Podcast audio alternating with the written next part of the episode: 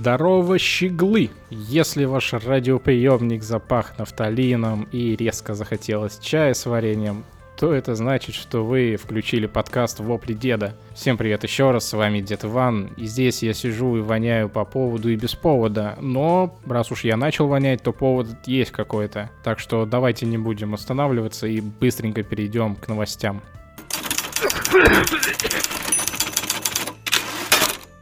Horizon Forbidden West вернула себе лидерские позиции в чартах по продажам. Но не просто так всем захотелось в нее поиграть. Просто игра была добавлена в бандл с PS5, и, видимо, только так ее сейчас и можно приобрести. Ну, я в том смысле, что понятно же, что игра всем уже на кафель не упала, и просто так ее брать никто не хочет. И я не удивлюсь, если она очень скоро получит какие-нибудь большие скидки на различных распродажах. Ведь, ну, смотрите, давайте разберемся, что не так, собственно, со вторым Horizon. Первая игра была шикарной.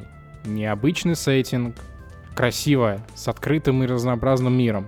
Блин, да сама идея того, что ты охотишься с копьем на механизированных динозавров, уже должна приводить всякого в восторг. Это как Far Cry Primal, только в будущем. Ну, согласитесь, звучит уже интересно. Если кому-то об этом скажешь, то они такие, вау, это о чем вообще? Собственно, и геймплейно все было вполне удобно вполне приличный ближний бой, немного скалолазания, стелс, вообще классная штука. Ловушки имбовые достаточно, хорошо сделанные, ими прям можно пользоваться. Вполне себе приличная стрельба из лука. Ну, правда, усложненная тем, что нужно еще не только целиться, куда попало, но и подбирать стрелы под определенного противника и определенную часть тела противника. Это, ну, достаточно немножко геморно может звучать, но тем, кто играл на, сло... на тяжелом уровне сложности, тем нормально пойдет. Тем прям придется, видимо, с этим заморачиваться. Ну, я и заморачивался, собственно. Ну и, конечно же, стандартное ведьмачье чутье, которое здесь немножко прокачанная и выглядит в виде такого сканера, что ты сканируешь местность, сканируешь противника и смотришь там следы, смотришь там его, э, смотришь его направление движения, смотришь его слабые места, изучаешь его. И выглядит это в виде Bluetooth гарнитура. Даже интересно, а радио эта штука ловит. Ну, ладно, это не суть.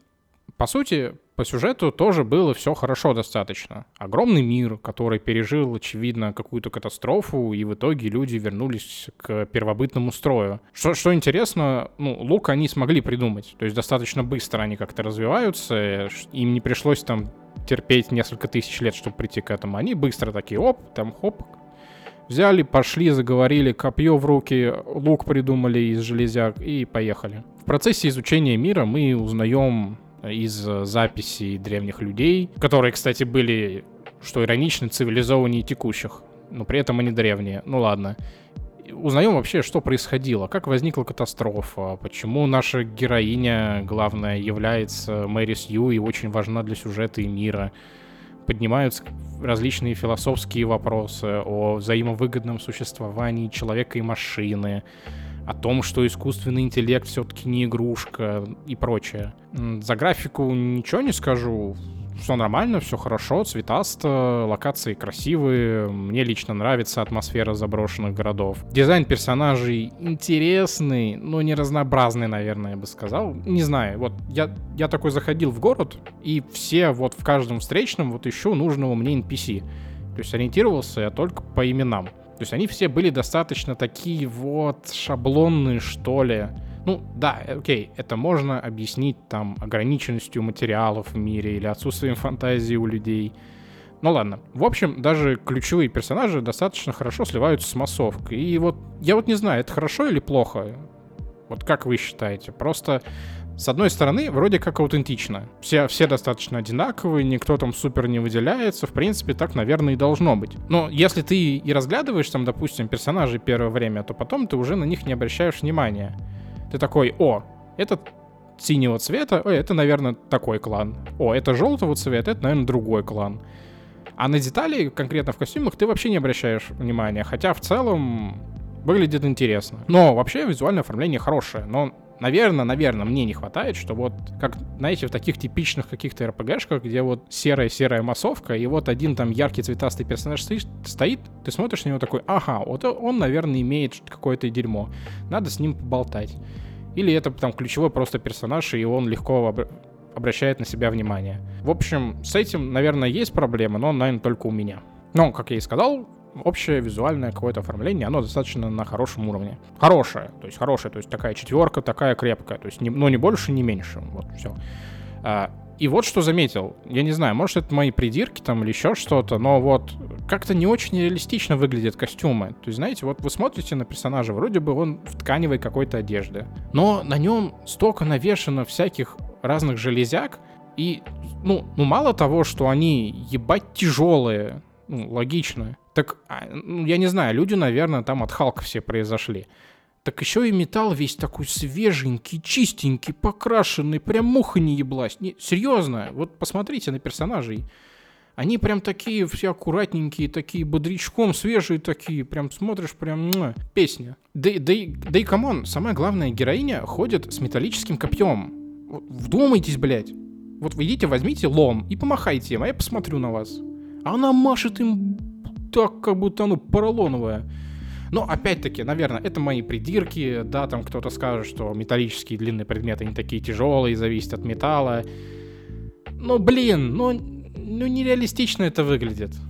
Ну даже просто возьмите большую палку, у нее же копье там не тоненькое, у нее большая палка с огромным металлическим наконечником. Да, там для баланса еще там протянуто немного там проволоки, еще чего-то, каких-то проводов по всему копью еще и сзади но все равно это тяжелая штука, и нормально не помашешь. Ну, ладно, еще раз, это мои придирки.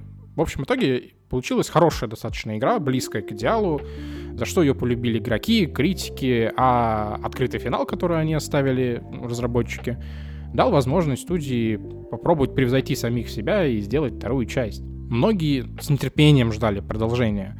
Но я заранее относился, ну, несколько скептически к этой идее, так как, с одной стороны, хотелось еще поиграть во что-то подобное, и вроде как была надежда на то, что студия не обосрется, а с другой стороны, проклятие сиквелов никто не отменял мало у кого, а особенно у новичков в геймдеве получается... Ну, не то, что... Нет, не получается, наоборот. Вот не получается снова прыгнуть выше своей головы. А тут, на самом деле, может сыграть очень много факторов различных. Такие, как отсутствие энтузиазма, как с первой игрой, где хотелось еще там что-то доказать, что вот мы такие, мы можем делать игры. Переизбыток ответственности за вторую часть, что, блин, нам нельзя ударять грязь, ну, лицом в грязь, там, и так далее. Всякие такие инвесторские и любые другие факторы, которые вот сидят и палочкой тыкают разработчиков, заставляя работать больше и быстрее. Типа вот давайте, делайте, делайте. Когда вы уже что-то покажете, нам нужно бабло. Там отсутствие фантазии, худой конец у людей, что в принципе тоже связано с мотивацией, и они не могут бесконечно генерировать идеи. И также немаловажна дата релиза, так как первые пару недель определяют, по сути, весь ход продаж дальнейший. В общем, очень много факторов различных, и, возможно, их еще своеобразные комбинации. И я не знаю, вот что именно привело к тому, что во второй части неинтересный сюжет, отсутствуют новые механики, и игра не конкурентоспособна. Ну, окей, давайте так.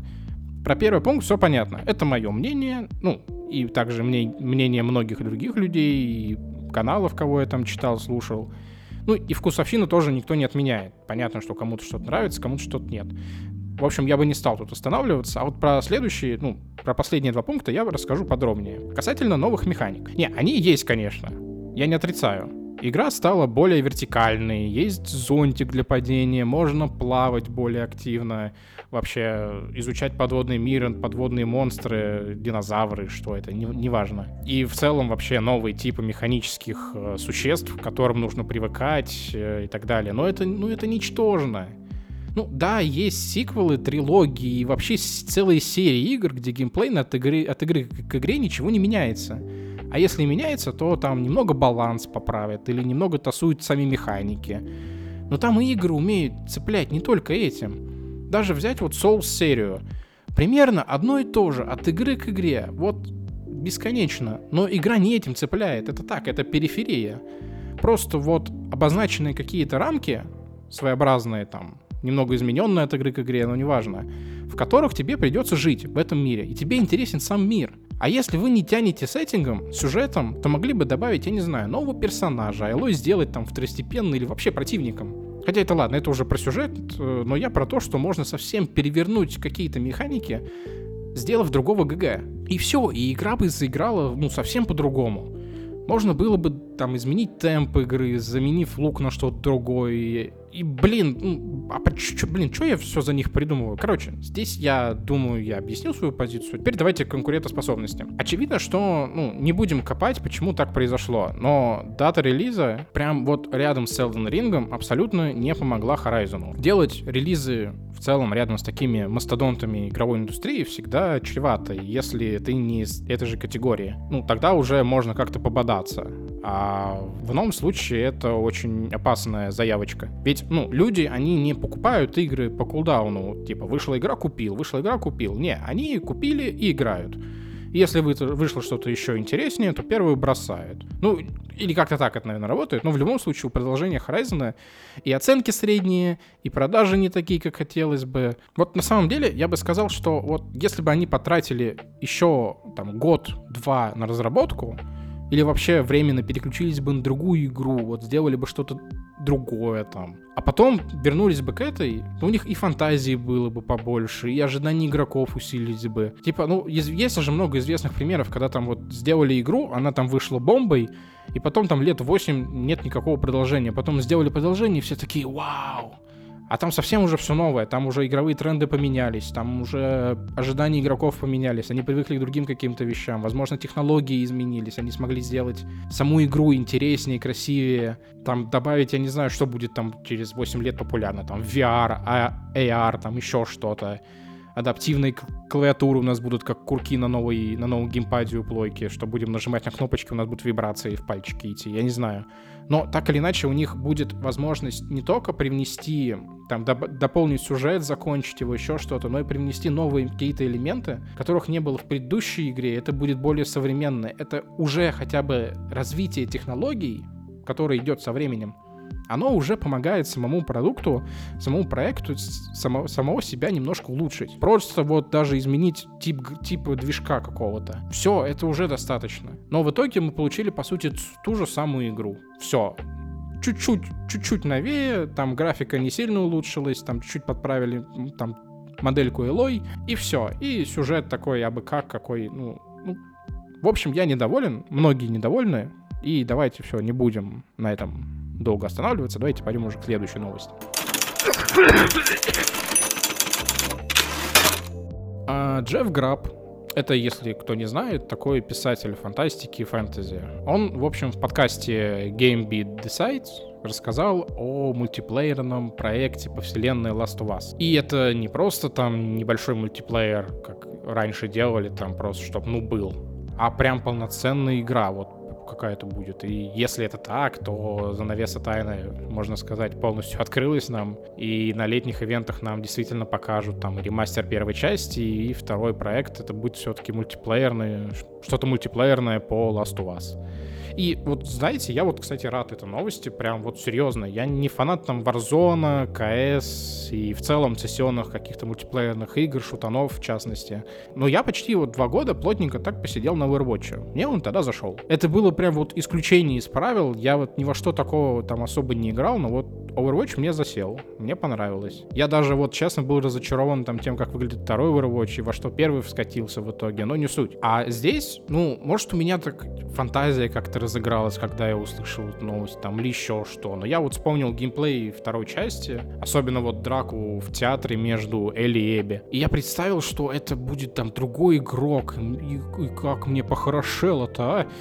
Вот, вот в такой мультиплеер я поиграл. Там, неважно, один на один, массовый. Вот реально. Но вот именно вот конкретно темп этой игры, стелс, как в этой игре. А если еще там добавить, я не знаю, возможность выбора оружия, там навыков каких-то, разные карты, то вот я бы поиграл в такое, честно. Мне прям, я думаю, зайдет. Может быть, ну, как мне кажется, что это то, чего и не хватает. Что вот короче, если разработчики сделают правильный баланс, механики, режимы, то игра определенно должна выстрелить. То есть тут даже можно не делать там DLC к второй части или там еще что-то. Вот реально сделать хороший мультиплеер, он вас будет еще долго кормить. Если говорить с точки зрения финансов, с точки зрения какого-то бизнеса, как они будут э, все это работать, что вторая часть уже распродалась, все, больше она им денег не приносит особо. Им они уже там получили какие-то какие премии, разработчики получили, там сама компания получила денег на дальнейшее свое существование существования, и они сейчас будут что-то пилить. А вот мультиплеерная такая штука, когда у них уже просто отполирован до блеска, вылезан весь баланс, там, сама игра, геймплейные какие-то штуки, они-то просто могут реально взять, вот, вот скомкать и сделать нормальную мультиплеерную игру. И все, это будет пушка. Она еще там две игры следующих переживет. Если, ну, если они сделают это правильно. Хотя, честно говоря, здесь я бы сказал, что разработчики, конечно, весьма амбициозно мыслят, так как подвинуть тот же Warzone, CS и все различные мобы, это, ну, непросто. Тем более мультиплеером по одиночной игре. Но они хотят дать это людям, так как э, механически все-таки Last of Us игралось хорошо, прям потрясающе. И мне, вот реально, вот я когда играл, мне хотелось бесконечно играть в нее. То есть не смотреть кат-сцены, не смотреть ролики, там вот это все, там взаимоотношения персонажей, это, конечно, интересно, я не спорю. Но мне хотелось вот именно вот играть в нее. Вот это вот ползание на пузике, думать, как, как сделать вот все красиво, как сэкономить все патроны, которые я так долго делал, искал. Там ползать по всей локации, чтобы найти бутылку, чтобы привлечь всех зомбей в одно место и всех разом ебануть. Причем вот для этой игры можно сделать там и батл рояль, ну, я имею в виду для мультиплеерной, и командные битвы, и командные задания какие-то, и режим выживания, как Left 4 Dead. То есть просто вот взять несколько игроков и пусть выживают в течение определенного времени. Ходят, ищут там припасы, крафтят, хилят друг друга, вот что угодно делают, но вот им надо выжить. Чтобы там были многоуровневые локации, какая-нибудь механика баррикад, ух, как, блин, как красиво это вот и интересно лежит у меня в голове, и как же я вот буду разочарован, если это окажется мусором. Потому что, ну, как, как я и сказал, вот, чтобы влезть в эту мультиплеерную будку и подвинуть всех этих псов, нужны определенного размера гениталии и палка, при виде которой все сами будут двигаться, иначе вас просто сожрут. Игра такая сделает стринг, и уже через год будут отключать серваки за ненадобностью, как это бывало там с мультиплеером для Uncharted и так далее. Вот, ну, никто никому не нужен. И если кто не знал, у Uncharted, а это та же сту... это игры той же студии, что и делает uh, Last of Us, Naughty Dog, у них тоже был мультиплеер. Он, правда, был такой, просто чтобы был, но, может быть, то из-за этого он и не выстрелил. Хотя Uncharted не та игра, по которой стоит делать такие вещи. Ну, тем не менее, мы ждем, ждем, будем смотреть, что они покажут на летних ивентах. Может, это утка, может, ну, не, есть такая вероятность, хотя мы живем в то время, когда, чтобы подогреть интерес игроков, игражуров, уже все просто, всю информацию сливают заранее. Да-да, вот специально через различные источники сливают информацию. Вы думаете, почему? Все всегда знают, какой будет новый iPhone. Вот задолго до того, как будет сама презентация. Или там, что еще будет в игре там до ее анонса. Все сливы контролируются. Вот реально есть наверняка отдельный человек, вот прям с конкретной должностью в отделах маркетинга, отвечающий за сливы, там, за персики, за абрикосы. Я вас уверяю, вот такие ситуации, когда на подкаст пришел человек, не связанный с разработкой, но имеющий определенный там вес в медиа, и рассказал секреты какой-то компании, это все, ну, если не постанова, то это просто запланировано. Слухи просто так не распространяют. А учитывая, что там каждая, вот еще раз, каждая компания, которая вот что-то производит, какой-то продукт, она имеет целые отделы, направленные на обеспечение безопасности корпоративных данных и тайн. И если сотрудник компании без ведома начальства вот так придет и во все услышания скажет, что они там делают, не договорившись ни с кем, ничего, то через месяц он уже будет жить на улице или даже в тюрьме, потому что его уволят, засудят, отберут все деньги, дом, честь, собаку и, может, даже в тюрьму посадят. Так что вот, вот не надо мне тут. Если что, слухи неправдивы, что я это зря, зря этому верю. Все, все не зря, все по плану. Не бывает, конечно, что специально кидают утки, но это редкость и больше исключений из правил. А так я склонен верить тому, что мы увидим мультиплеер по Last of Us. Но вот насколько он будет качественным, я не знаю. Так что ждем, ждем летних ивентов. Там, чувствую, буду вообще каждый день херачить подкасты, так как новостей будет предостаточно. Ладно, пофантазировали и хватит. Пошли дальше. Dino Crisis, вероятно, войдет в подборку классических игр обновленной подписки PS Plus.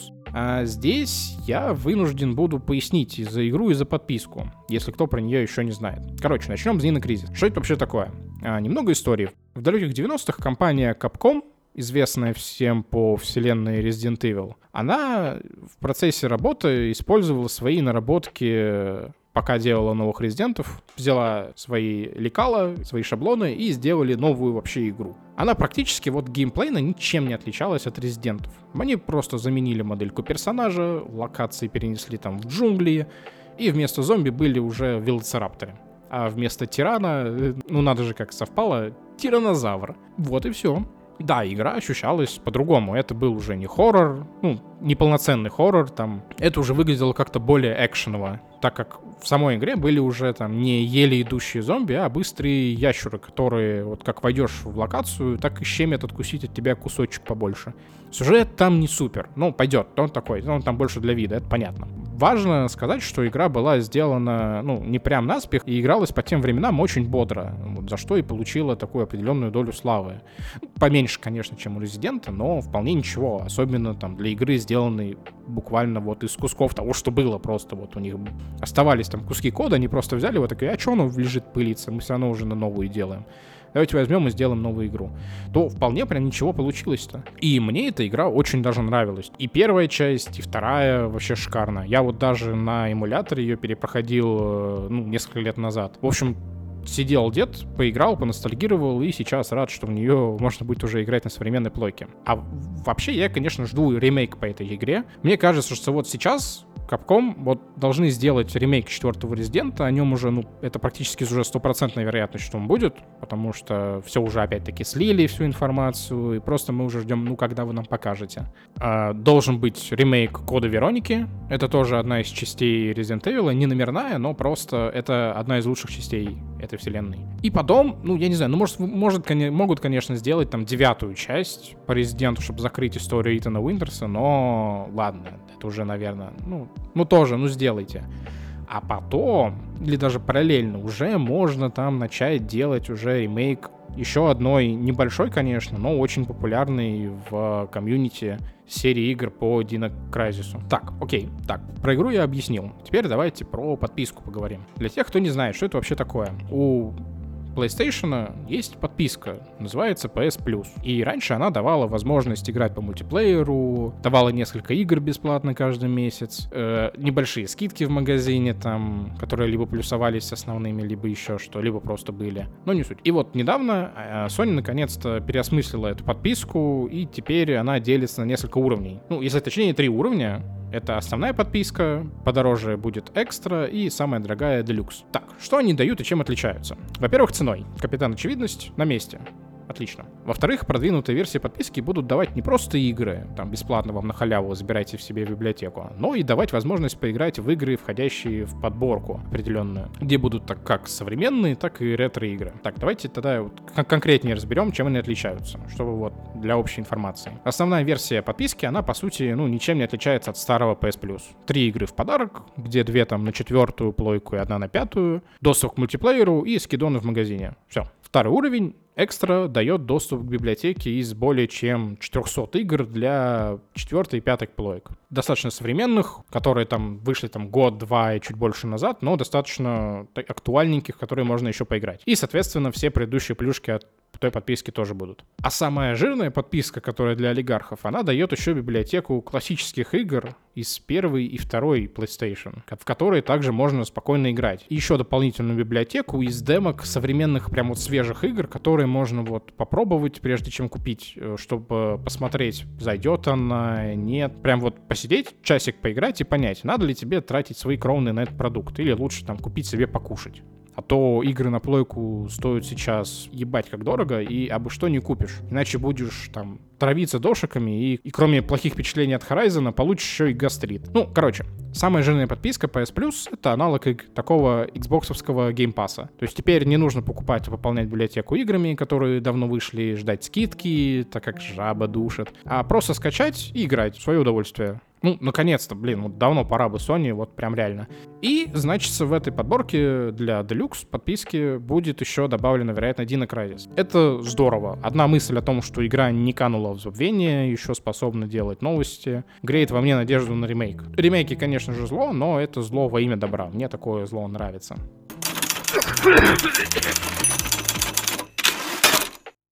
Фух. Ну что ж, закончили на сегодня с новостями.